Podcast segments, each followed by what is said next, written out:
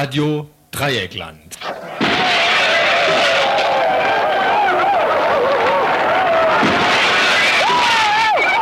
Tagesinfo.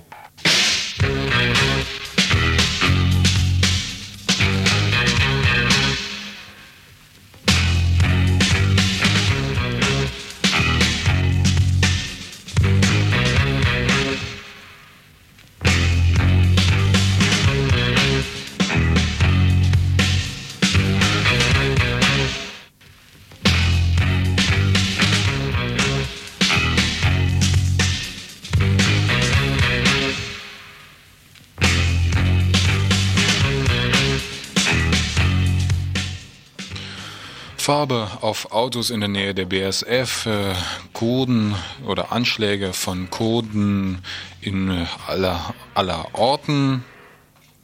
All das äh, und noch viel mehr gibt es nicht bei RDL heute im Info. Nein, wir werden uns mit einer anderen Aus haben anders ausgewählt. Zum Teil liegt das an der Recherchepraxis, zum Teil liegt das an dem an der Tatsache, dass wir hier zu zweit sind im Info.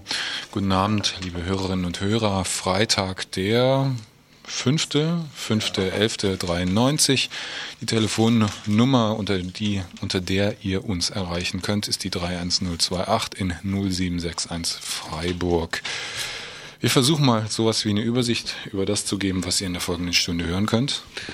Zuerst kommt eine kürzere Meldung aus Hamburg. Heute war es in den Medien. Ein weiteres Urteil ist gegen die Hamburger Hafenstraße gefällt worden. Die Räumung, zumindest auf der juristischen Ebene, rückt weiterhin bedrohlich näher. Es gibt wohl noch zwei Kammern, die wahrscheinlich auch dasselbe Urteil, Räumungsurteil unterstützen werden. Trotzdem ist man an der Hafenstraße optimistisch kurze Statements aus der Hafenstraße und von der Gall, die derzeit Koalitionsverhandlungen führt und behauptet, sie würde die Hafenstraße verteidigen wollen. Bedrohlich näher rückt auch ein neues Verfahren, das dann doch gar nicht so neu ist. Es geht darum, dass Geruchsbelästigung auf Deponien in der Nähe von Wohngebieten mittels eines Spezialschaumes reduziert werden soll. Dieser Spezialschaum ist ein Zwei-Komponenten-Schaum, der sich unter anderem ähm, ja, mit Hilfe von Formaldehyd verflüssigt wird, also Formaldehyd-Schaum auf Deponien, was es damit auf sich hat, fragte ich den Deponieleiter und den zukünftigen Deponieleiter und Axel Meyer, ein Umweltmensch.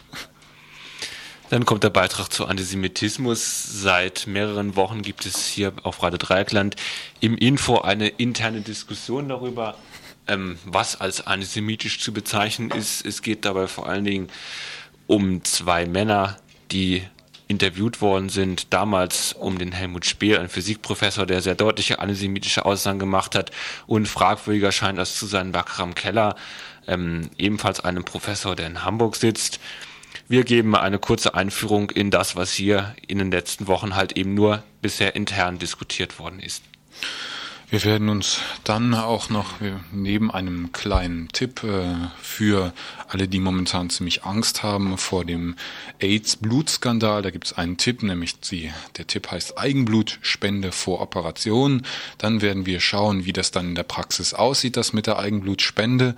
Und äh, anschließend werden wir uns noch ja, vorschaumäßig mit einem Seminar beschäftigen. Oder hast du noch irgendein Thema? Gut, ein Seminar in Gelsenkirchen. Was hat das zu tun? Na, ihr sollt da nicht hinfahren, ihr sollt nur hinhören. Es geht um ein äh, Seminar 100 Jahre Mao Zedong. Soweit also das Näheres jetzt in der folgenden Stunde.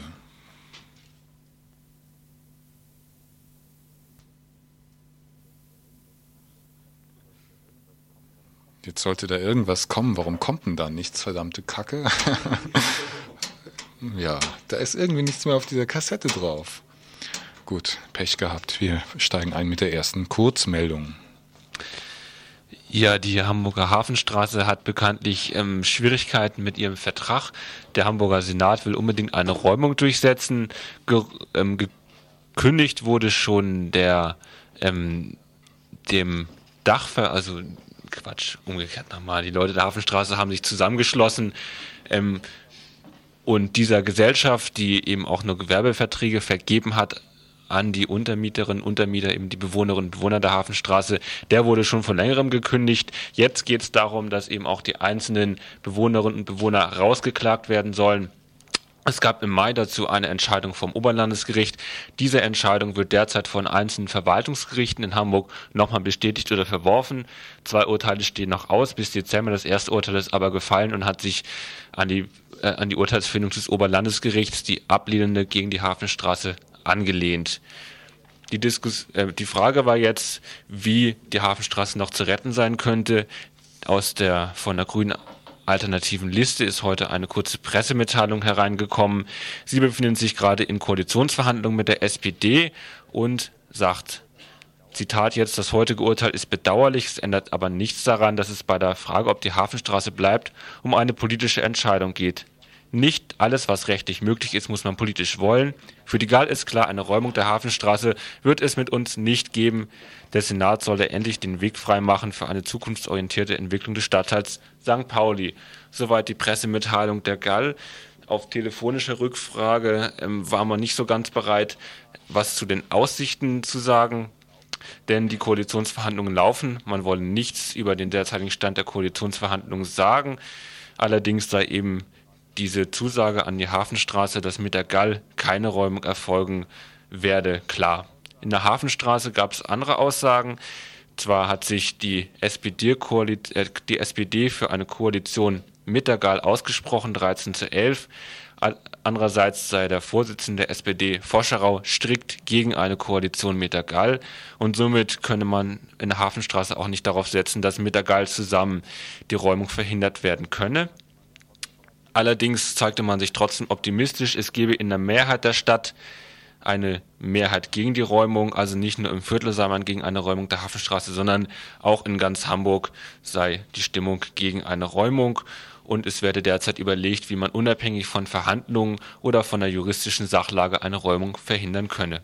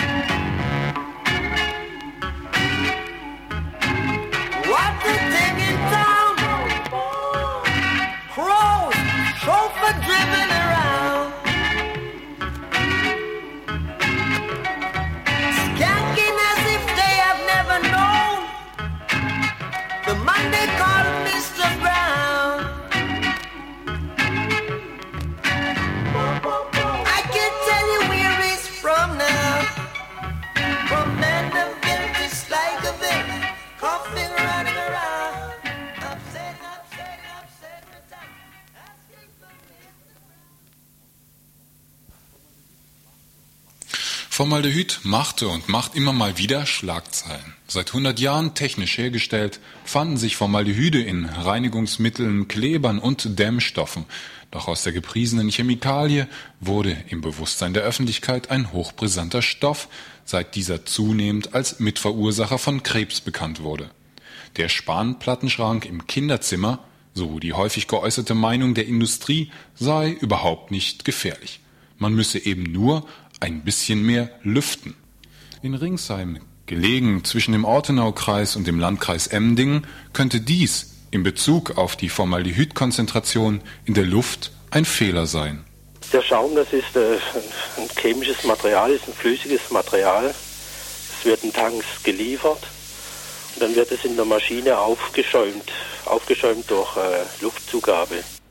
Soweit Herr Giebis, zukünftiger Deponieleiter der Deponie Kahlenberg bei Ringsheim, über ein neues Verfahren der Einschäumung von Deponien zum Zwecke der Geruchsminderung.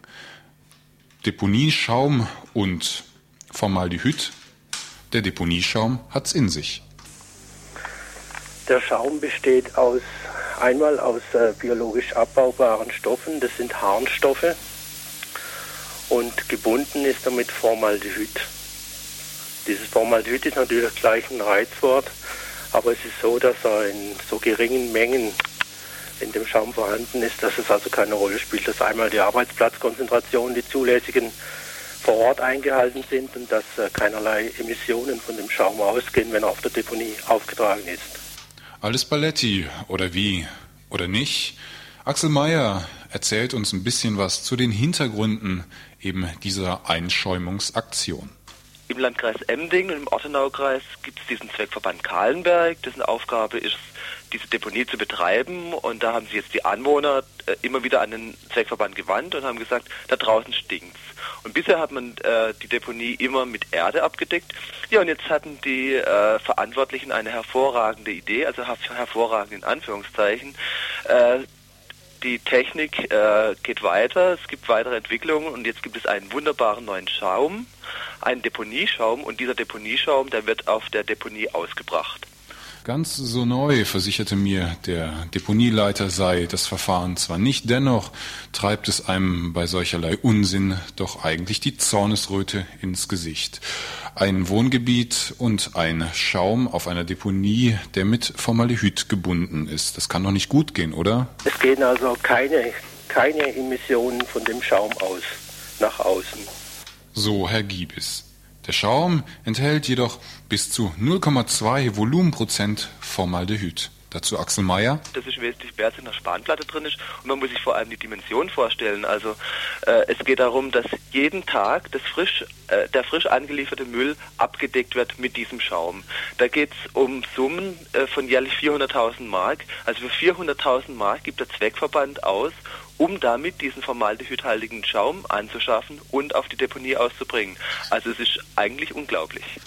Glauben müssen offenbar die Anwohnerinnen und Anwohner an das Verfahren, denn der Zweckverband Kahlenberg, in dem die Vertreter der Altparteien sitzen, beschloss einstimmig die Beschaumung der Deponie. Nicht zu glauben ist aber die Behauptung des Deponieleiters Giebis bezüglich der Formaldehydkonzentration. Aber lassen wir uns nicht allzu sehr frustrieren und blicken frohgemut in eine schäumende Zukunft. Der Schaum ist zunächst, äh, zunächst äh, eine plastische Masse, so wie jeder Schaum, wie von Haarshampoo oder irgend sowas. Und der bindet dann ziemlich schnell. Dann nachher ist es so eine, eine weiche, eine weiche Masse, die man noch, man kann die noch ein bisschen zusammendrücken. Und äh, die, diese Masse, die haftet dann am Müll an der Oberfläche. Ein Schaum, der haftet. Was passiert mit, wenn dieser Schaum auf dem Müll haftet und sonst wo haftet, fragte ich noch kurz Axel Mayer und er sagte, das kann ich nicht sagen. Also ich habe jetzt nur dieses Pro-Gutachten gelesen, aber in diesem Pro-Gutachten, da ist auch ein etwas perverses Argument drin, nämlich der Vergleich von einer herkömmlichen Deponie und von einer eingeschäumten Deponie. Und da wurde dann äh, aufgeführt, auf einer herkömmlichen Deponie, da finden sich Käfer und da finden sich Vögel und die fressen dann äh, diese Reste von auf der Deponie. Und auf diesen eingeschäumten Deponien, da findet man überhaupt keine Vögel und überhaupt keine Käfer. Und dieses Argument wurde positiv hervorgehoben, um für den Schaum zu werben.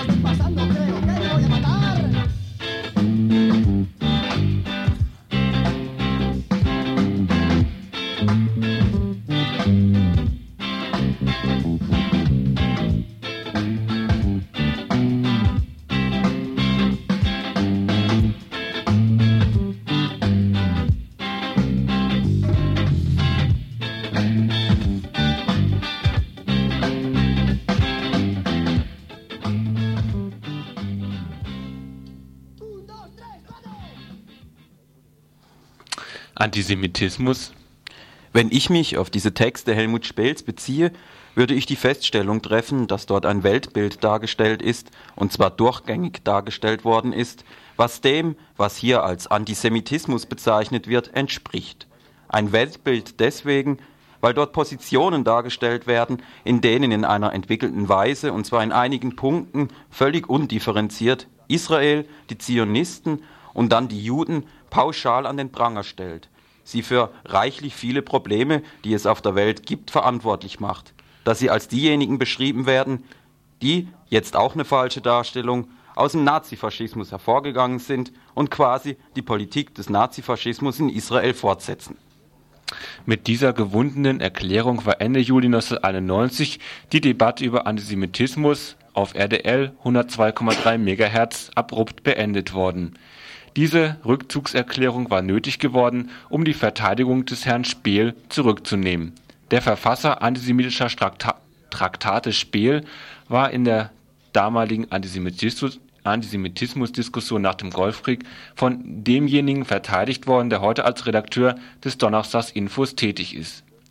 Die selbstgewählte Aufgabe des Redakteurs ist der Antizionismus. Vor zwei Jahren allerdings hat er sich dazu verstiegen, einen krassen Antisemiten, eben den Herrn Spiel, zu verteidigen. In einem Interview mit dem Panarabisten Karim Keller aus Hamburg hatte der erwähnte Redakteur meines Wissens die Grenze zum Antisemitismus wiederum überschritten. Neben dem völkischen Panarabismus vertritt Karam Keller auch antisemitische Positionen. Neben Sprüchen wie dem von der Genialität der Völker bringt Keller auch das entsprechende Feindbild gegen Israel. In einer Diskussion von 1986 hatte Keller eine Theorie um die Behauptung, dass Israel ein faschistischer Staat sei, konstruiert. Israel sei der ideelle Gesamtsiedler, sei eine sehr künstlich zusammengestellte Struktur, die in der Welt einzigartig ist. In der Westsahara würden Araberinnen und Araber und sogar Kinder von Zionisten ermordet. Es kann an dieser Stelle nicht darum gehen, den ganzen Irrsinn Karam Kellers auszubreiten auf jeden Fall auch für den Donnerstagsredakteur alarmierend hätten Stellen sein müssen, in denen Keller sich auf den deutschen Nationalsozialismus bezog. Da wurde Juden und Jüdinnen in übel antisemitischer Manier eine Nähe zum NS-Staat unterstellt. Die erste, Na die erste Nazi-Parole hieß Juden ab nach Palästina, weil sie mit Hilfe dieser jüdischen deutschen Bürger dort eine Kolonie haben wollten und da wurde eine Faschismustheorie entworfen, die Auschwitz einfach übergeht. Keller wendete sich gegen die angeblich bürgerliche Vorstellung der Einzigartigkeit des Nationalsozialismus. Dazu zum Beispiel die eigenartige Vorstellung von der Einzigartigkeit des deutschen Faschismus. Diese These von der Einzigartigkeit des deutschen Faschismus ist zutiefst reaktionär, denn sie verharmlost das imperialistische Verbrechen gegen die Menschlichkeit heute. Mit diesen Aussagen wird meiner Meinung nach die Shoah eingeebnet, um den Hass auf Israel besser verkaufen zu können. Diese katastrophale Umdeutung der Geschichte war ja mal vor zwei Jahren selbst vom Donnerstagsredakteur dahingestellt worden, wohin sie gehört, in die antisemitische Ecke. Und auch in anderer Hinsicht wurde im Laufe der Diskussion im Gesamtinfo, die in den letzten Wochen gelaufen ist, an die empörende Position nach dem Golfkrieg angeknüpft. Der Redakteur behauptete jüngst, er habe Helmut Spehl nie als Antisemiten tituliert das erwähnte Interview mit Karam Keller, das antisemitische Stereotype über Israel transportierte, hatte ich in einem Infobeitrag kritisiert. Nachdem das übrige Donnerstagsinfo darin partout keinen Antisemitismus erkennen wollte, verband ich die interne Diskussion mit einem Ausschlussantrag gegen den Redakteur. An drei Terminen wurde nun im Gesamtinfo darüber diskutiert, und zwar erstmal intern, ohne groß an die Öffentlichkeit zu gehen Nachdem diese Diskussion keine Ergebnisse brachte, außer einer Abwehr, überhaupt über Antisemitismus diskutieren oder nachdenken zu wollen, zeigt sich für mich nur ein Ergebnis. Eine Diskussion über Antisemitismus, auch wenn sie eng am Text versucht wurde, hat sich für mich als unmöglich erwiesen. Vielmehr wurde ein erschreckendes Bild von Auschwitz sichtbar, das in Argumentationen gipfelte, nach Auschwitz habe es schlimmere Massaker und mehr Tote durch den Imperialismus gegeben mit dieser Verteidigung antisemitischer Stereotype ist eine Grenze überschritten. Was hier an unglaublichen Aussagen anscheinend toleriert wird, soll zum Abschluss nochmal kurz demonstriert werden. Helmut Spiel sagte Weiland, Und alles, was da kreucht und fleucht, schlingt und wuchert, buhlt und balzt, sich wichtig macht und duckt, Tachles redet und nicht mehr Schmonzes, was da mit Angelruten peitscht, das Kapitalverbrechen kapitalisiert, schnorrt und Geld gibt, damit die Moslems Fersengeld geben. Und so weiter und so fort, um es nochmal ganz deutlich zu machen, was daran auf jeden Fall antisemitisch ist. Die ersten Aussagen sind, und alles, was da kreucht und fleucht, schlingt und wuchert. Mit diesen Aussagen entmenschlicht Spiel sein Objekt. Mit der weiteren Aussage buhlt und balzt belegt er das Objekt mit sexuellen Metaphern. Mit der Aussage sich wichtig macht und duckt deutet er an, dass das Objekt die Umgebung über seinen wahren Charakter täusche. Mit der Aussage Tachlis redet und nicht mehr Schmonzis kennzeichnet Spehl das Objekt als anderes, als kulturell Fremdes. Mit der Aussage, was damit Angelruten peitscht, das Kapitalverbrechen kapitalisiert, behauptet er, das Objekt ziehe Gewinn aus dem Kapitalverbrechen Auschwitz. Und mit der letzten Aussage, schnort und Geld gibt, damit die Moslems Fersengeld geben, knüpft Spiel an das alte antisemitische Vorurteil an, das das Objekt in Verbindung mit Geld bringt, und zwar als unproduktive Gewinnler und als Kreditgeber darzustellen meint. Eben dieser Spiel wurde eben jetzt nochmal ähm, nicht konsequent als Antisemit dargestellt. Ich denke, diese Diskussion ist damit nicht beendet. Das war jetzt der Versuch einer kurzen Darstellung, was hier in den letzten Wochen ähm, diskutiert worden ist. Ähm, vielleicht gibt es dazu Stellungnahmen. Die Telefonnummer ist 3128. Allerdings wird es in der Zukunft dazu noch mehr zu hören geben.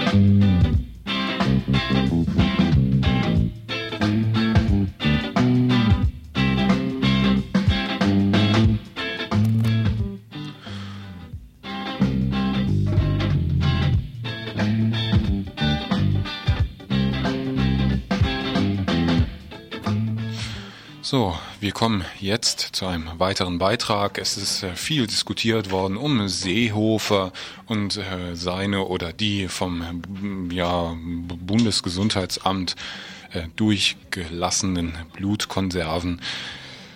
Es gibt dafür dazu viele Fragen. Eventuell wird ein Beitrag, ein etwas ausführlicherer Beitrag im nächsten Arbeitsweltradio, also am kommenden Mittwoch ausgestrahlt. Eventuell, das kann ich nicht versprechen. Kurz, jedenfalls werden wir hier eine Art Tipp geben. Ein Tipp äh, eben, der uns vom Arbeitsweltradio zur Verfügung gestellt wurde. Angesichts des AIDS-Skandals in Deutschland durch die Verwendung HIV-verseuchter Blutkonserven ist die Eigenblutspende stärker in den Blickpunkt der Patienten gerückt. Wer vor einer größeren Operation steht, bei der Bluttransfusionen notwendig sind, kann die Ansteckungsgefahr vermeiden, indem er in den Wochen vor der Operation im Krankenhaus für seine Operation selbst Blut spendet, das bis zur Verwendung vom Krankenhaus fachgerecht konserviert wird. Diese Eigenblutspende gehört nach Mitteilung mehrerer Bundesverbände gesetzlicher Krankenkassen zu den allgemeinen Krankenhausleistungen und wird den Krankenhäusern im Rahmen des Pflegesatzes oder aber mittels Überweisung oder Krankenschein vergütet. Die meisten Kassen gehen sogar noch weiter und übernehmen auch die Fahrkosten zur Eigenblutspende im Krankenhaus wobei der ersten und letzten Fahrt jeweils ein Eigenanteil von 20 Mark zu zahlen ist. Auch die privaten Krankenversicherer tragen nach Auskunft ihres Bundesverbandes die Kosten der Eigenblutspende, wenn sie medizinisch notwendig ist. Nach Mitteilung der Barmer Ersatzkasse hat der Bundesgerichtshof zur Eigenblut- und Fremdblutspende am 17. Dezember 1991 ein Urteil gesprochen, das den Patienten den Rücken stärkt. Die Richter machten den Ärzten darin zur Pflicht, über die Vorzüge und Risiken beider Transfusionsmethoden zu informieren. Patienten sind immer dann über das Risiko einer Infektion mit Hepatitis und AIDS bei der Transfusion mit Fremdblut aufzuklären wenn es für den Arzt ernsthaft in Betracht kommt, dass bei Ihnen intra- oder postoperativ eine Bluttransfusion erforderlich werden kann. Darüber hinaus sind solche Patienten auf den Weg der Eigenblutspende als Alternative zur Transfusion von fremdem Spenderblut hinzuweisen, soweit für sie diese Möglichkeit besteht. Grundsätzlich bietet sich die Eigenblutspende bei allen Eingriffen an, die planbar sind. Einzige Ausnahme von dieser Regel sind Schwangere, da bei ihnen zu große Risiken etwa für vorzeitige Wehen bestehen. Soweit also hier der Tipp, der zur hm, Umgehung des Problems jetzt bei mit verseuchten AIDS oder, oder Blutkonserven hm, besteht. Dieser Tipp vom Arbeitsweltradio, also nächsten Mittwoch eventuell mehr. So haben wir uns das alles gar nicht vorgestellt. Aber wenn der Kapitalismus erstmal zuschlägt, dann steht er auch schon vor eurer Türe.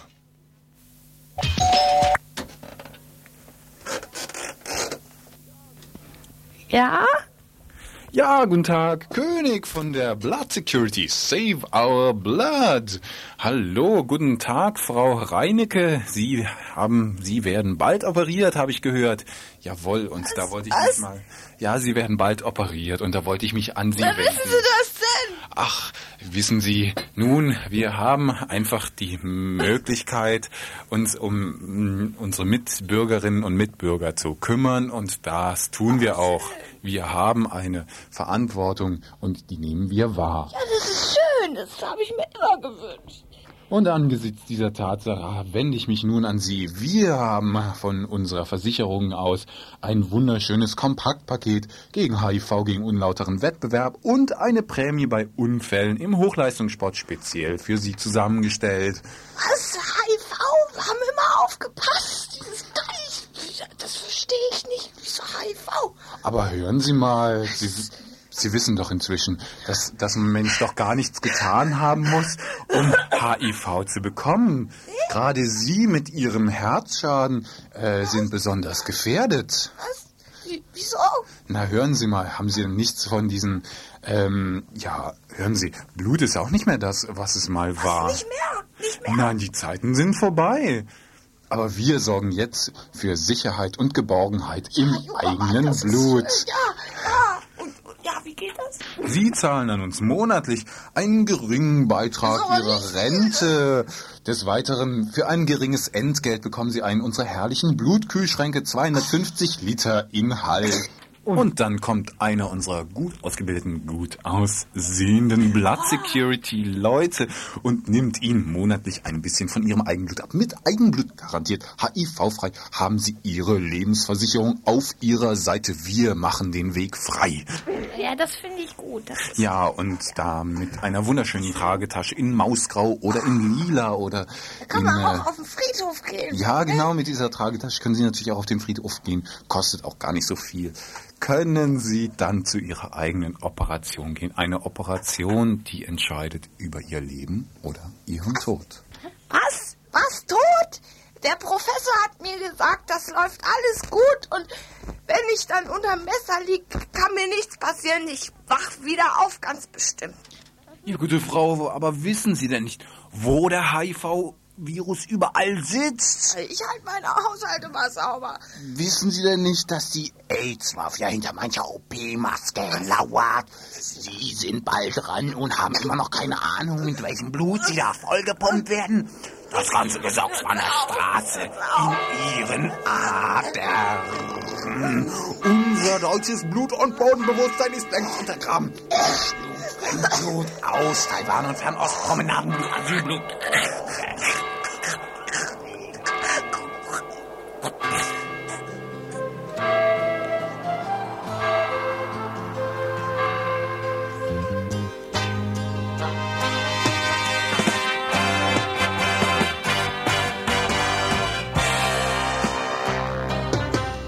Es war Mitternacht, ich ging spazieren, da bemerkte ich ein finster Mann mit einem großen Hut verfolgte mich. Und dann sprach er mich an, schmatzend und mit knirschenden Zähnen. Ach, würden Sie wohl so freundlich sein und Ihre Blutgruppe mal erwähnen? Ich dachte mir, das ist ein Vampir, da muss man vorsichtig sein. Ich sagte, Moment, ich guck mal eben in meinen Ausweis rein. Null Resus, negativ, da verzog er sein Gesicht und meinte, so Mist, ausgerechnet, diese Sorte vertrag ich nicht. Um ihn zu trösten, lud ich ihn ein Glas Bier.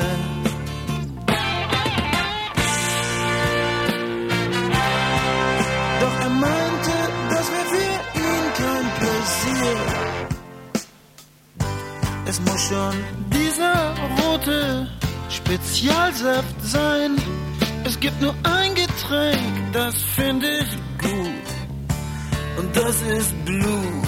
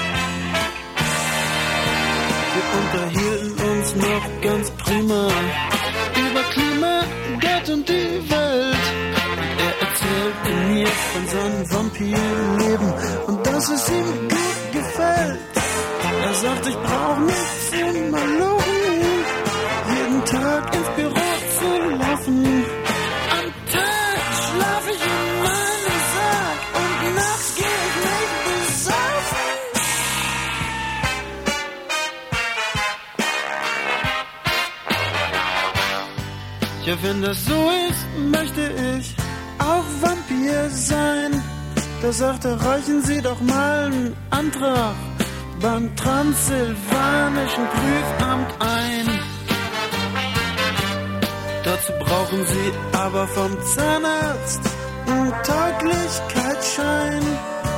Denn wenn die Beißer zu kurz sind, kommen Sie nie rein in unseren Verein.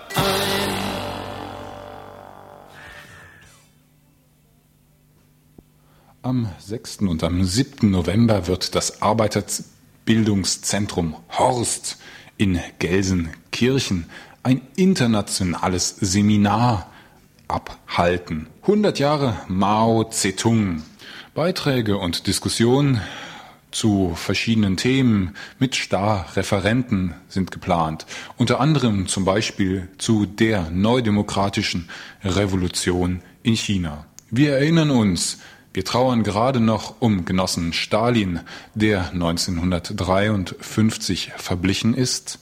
Dass die Politik von Khrushchev keine sozialistische mehr, sondern dass die einen kapitalistischen Weg eingehen. Und in China wurde daraufhin praktisch äh, versucht, Lehren draus zu ziehen. Und eines von der, Spe also eine faktische Lehre daraus war ja später die Kulturrevolution. Die Kulturrevolution oder hier genannt die neudemokratische Revolution in China war nötig. Weil sich da ja auch äh, Bürokraten äh, immer mehr so an die Macht äh, ja, gekommen sind und, und die versuchten dann praktisch auch den sozialistischen Aufbau für, für ihre Zwecke auszunutzen. Wir stehen auf dem Standpunkt des Proletariats und der breiten Volksmassen. Für einen Kommunisten bedeutet das, dass er auf dem Standpunkt der Partei, der Parteilichkeit und der Parteipolitik stehen muss. Doch ach, so eine Kulturrevolution bei aller Parteilichkeit geht halt leicht in die Hose, wenn man, wie im Beispiel China, doch allzu menschlich bleibt. Also das wurde aber nicht konsequent äh, durchgeführt, dass praktisch solche Bürokraten oder Leute, die den kapitalistischen Weg wollten, also auch ausgeschlossen wurden, sondern die konnten, konnten sich ja da wieder, wieder einschleichen, auch in die, also in die kommunistische Partei.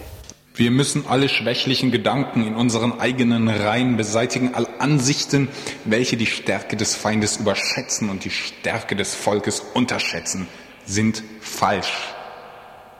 Also Mao hat halt auch eine große Bedeutung für, für die Jugendlichen, weil er schon jemand war, der die Jugendlichen mobilisiert hat, gerade gegen so alte, verkrustete Strukturen auch und äh, dieses Bürokratische. Und er hat, hat da schon äh, ja, die Jugend zu einer Rebellion geführt. Und ich meine, das ist ja heute genauso praktisch jetzt hier so die, die Jugend, also gerade für die Jugendlichen ist das jetzt eine Zeit, wo kaum noch eine Perspektive ist, so also oder denen kaum noch eine Perspektive gegeben wird.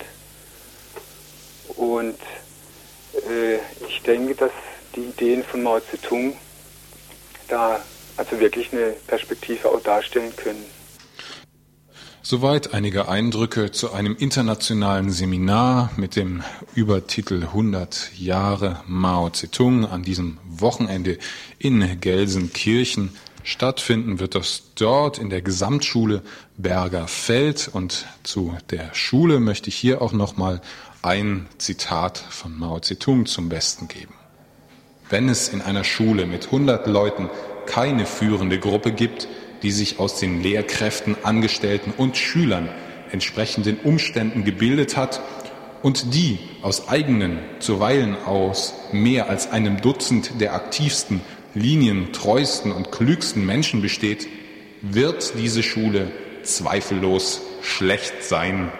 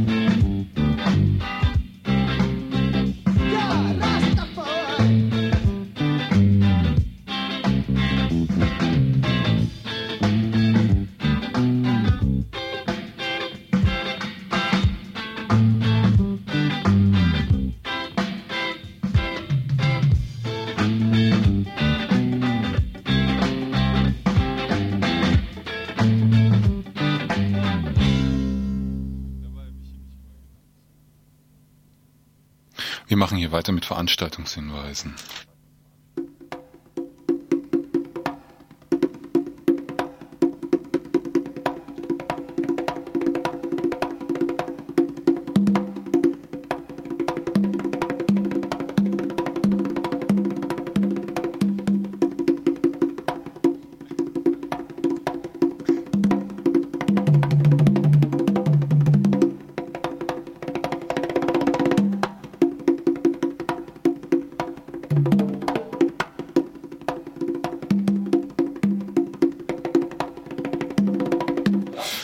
Machen hier weiter mit Veranstaltungshinweisen.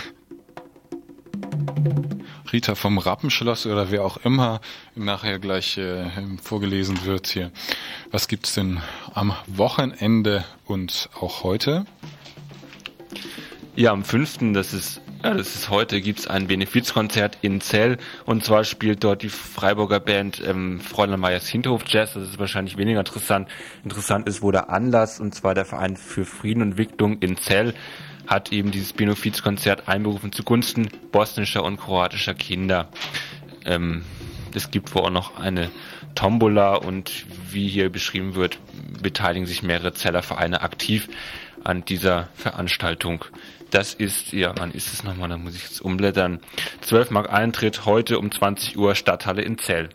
Also am 5.11. Bis zum 7.11. läuft noch das Kabarett Die Phrasenmäher im Vorderhaus. Bilder einer Einstellung werden sie aufführen. Es soll ein politisches Kabarett sein. Ähm, Kostenpunkt 16 Mark. Ja, am Sonntag gibt's eine Veranstaltung und zwar im Rahmen der Friedensdekade, die unter dem Motto steht Frieden schaffen mit deutschen Waffen, also das ist der Titel dieser Veranstaltung. Veranstaltet wird es vom SPD-Kreisverband Freiburg und der evangelischen Christusgemeinde.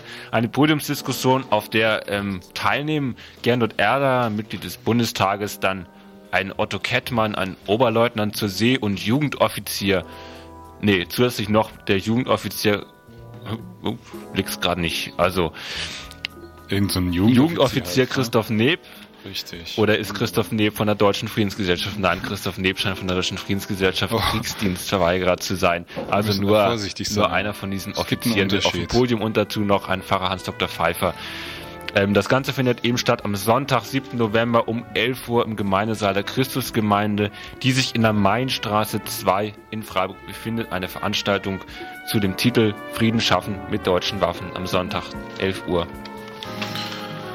Im Rahmen der medienpolitischen Aktionstage findet am Samstag und am Sonntag ähm, beim Jugendhilfswerk in der Erwinstraße 10 ein Videoworkshop statt. Für Jugendliche ab 12 Jahren ist das.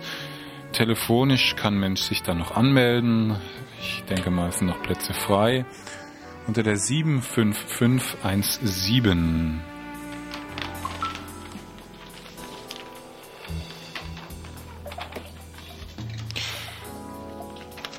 Ja, wir haben hier noch ein Stück, das äh, auf Uhr aufgeführt wird am äh, Freitag, also am 5. um 20 Uhr und am Sonntag um 20 Uhr ebenfalls. Das Stück ist von Robert Schneider und heißt kurz und knapp Dreck, die Selbstbezichtigung eines arabischen Rosenverkäufers mit Eberhard Busch im Auerbach Keller Theater. In Staufen im Breisgau ist das. Uh. Ja, Auerbachs äh, Keller Theater ist wohl auf dem Rempart Nummer 7 in Staufen. Im kommunalen Kino gibt es an dem Wochenende neben Bram Stokers Dracula, jenem Coppola-Film, hinter dessen, ja, wo Michael Ballhaus Kameramann war, in der Reihe Michael Ballhaus gibt's, also dieser Film läuft 8 Uhr samstags und sonntags 10 Uhr, laufen ansonsten Filme hauptsächlich zur Thema Wohnungslosigkeit, wo auch Leute da sind, zum Teil Filmemacher und Filmemacherinnen, die bei diesem die dann zur Dis bei einer Diskussion zur Verfügung stehen. Unter anderem heute Abend um 20 Uhr ein Film, der heißt Obdachlos, wo die Regisseurin Marianne Plätscher da sein wird. Und dann am Sonntag, äh, dort wird um 20 Uhr ebenfalls der Film Tolle Zeiten gezeigt. Das heißt der Komödie um Wohnungslose in Paris. Auch hier werden Leute von der Obdachloseninitiative Freiburgs da sein. Ich kann ganz kurz was zu den Filmen sagen. Es sind insgesamt drei, die in diesem Rahmen Filme zur Wohnungslosigkeit gezeigt werden. Ich muss mich auch gleich verbessern.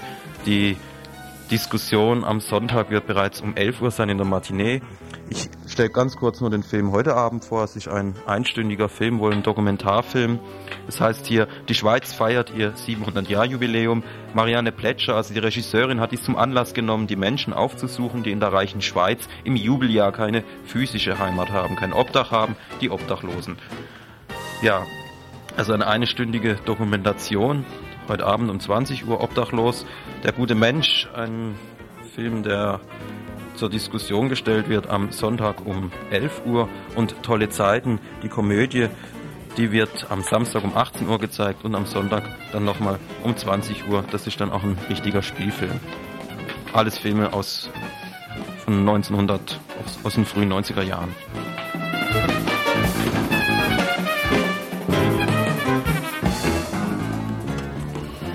Wenn es das war, Themen vom Montag. Hat jemand die Themen vom Montag? Ah, schön. Dann lesen wir noch die Themen vom Montag vor. Ähm, erstes Thema Nachtragshaushalt. Ein Blick auf die Gemeinderatssitzung vom 9. November, auf der über den Nachtragshaushalt entschieden wird. Unter anderem geht es um Kohle für die Spielstätte des AHK, den Arbeitslosenpass sowie die Staudinger Sportanlage. Zweites Thema, projektiert für den Montag, ist die Anschlagsserie auf türkische Einrichtungen, eine Auseinandersetzung mit der Politik der kurdischen PKK. Als drittes Thema wird angekündigt, einen Blick auf Veranstaltungen zu werfen, die zur Erinnerung in Freiburg stattfinden werden. Und zu guter Letzt wird angekündigt, dass am Montag ein, Beit äh, ein Bericht gesendet wird, und zwar ein Bericht über den ersten Prozesstag im Prozess gegen Eva Hauler, Gefangene aus der RAF, dieser Donnerstag in Frankfurt vor Gericht steht. Das sind die Themen des Montags. Ähm, vielleicht nochmal eine ganz kurze Bemerkung über das Freitagsinfo. Wir hatten zwei eine Anruferin und einen Anrufer, die unsere letzten beiden Beiträge in verschiedener Form kritisiert haben ja, es wurde uns da sogar vorgeworfen, wir würden alles nur demontieren wollen. Das nehmen wir doch gerne an. Das war also das. Freitagesinfo verantwortlich für diese Sendung waren Egon, Christoph. Ja, und äh, nächsten Montag, wie gesagt, heißt es wieder. Tagesinfo von Radio Dreieckland.